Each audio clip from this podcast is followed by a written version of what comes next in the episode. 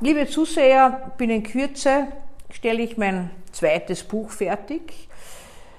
Ja, worüber geht denn das? Das Buch geht wieder über Frauen und über, über ein Gebiet, was ein großes Tabu darstellt. Frauen als Gewalt- und als Sexualstraftäterinnen. Sie haben richtig gehört. Gemeinhin nimmt man ja an, Frauen tun sowas nicht.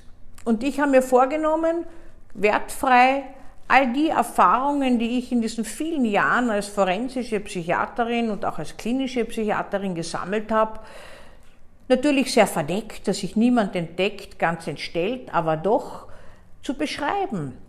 Denn es ist im Dunkelfeld ganz klar, dass Frauen auch sexuelle Straftaten begehen. Sowohl an Kindern, da gibt es Mütter, die die eigenen Kinder missbrauchen. Am Anfang ist es ein Waschritual, ein Kuschelritual. Aus diesem Kuschelritual wird dann einfach mehr. Man macht dann immer alles so aus Liebe natürlich zum Kind und will nur das Beste für das Kind. Aber eigentlich ist es das Beste nur für einen selber und nicht für das Kind. Zum Beispiel das Spazi dann immer wieder äh, auf und ab bewegen, das Kind selbst anhalten, dass es die Mutter streichelt oder zum Beispiel irgendeiner Art und Weise sexuelle Handlungen der, der Mama vorzeigt, wenn es selbst erregt ist und die freut sich dann oder badet zusammen mit der Mutter. All das gibt es. Selten, aber doch. Wir sagen, weltweit gibt es circa zwei bis drei Prozent an Sexualstraftaten, die von Frauen begangen werden, sowohl Missbrauch, aber natürlich damit auch eingeflossen vergewaltigende Handlungen. Aber das Interessante dabei vielleicht ist, dass gar nicht nur primär so häufig die Sexualität im Vordergrund steht.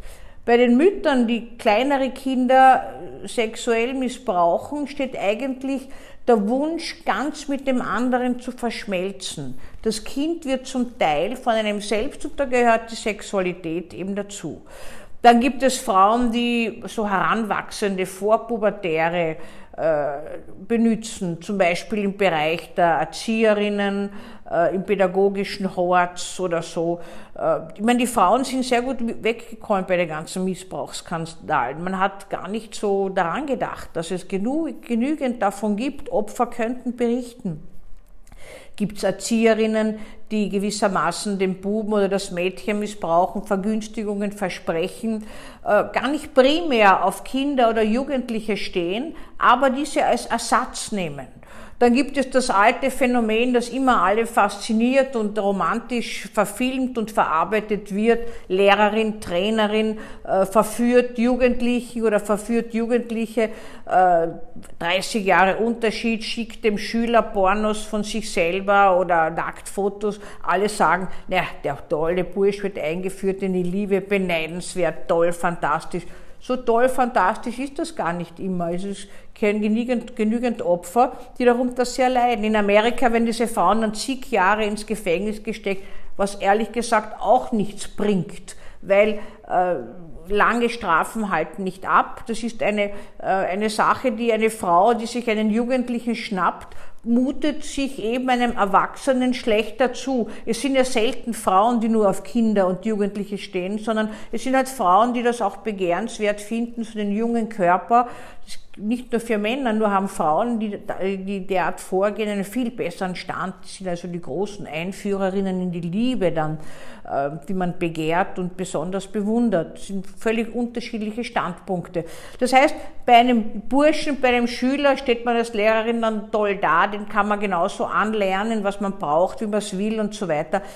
Vielleicht hat es mit dem Selbstwert der Lehrerin was oder der Erzieherin oder der Mutter was, die derartiges machen, dass sie sich keinem erwachsenen Partner oder auch erwachsenen Partner, aber eben auch Jugendlichen oder Kindern äh, zumuten.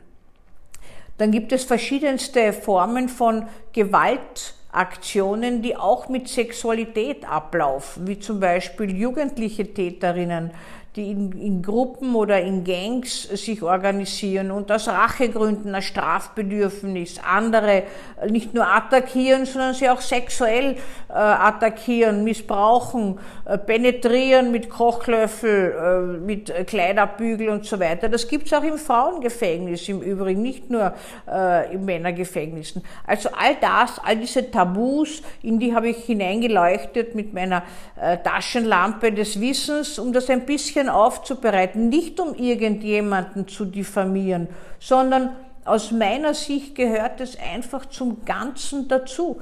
Das gibt es eben auch. Warum verschweigen? Das war so mein, mein Anliegen dabei.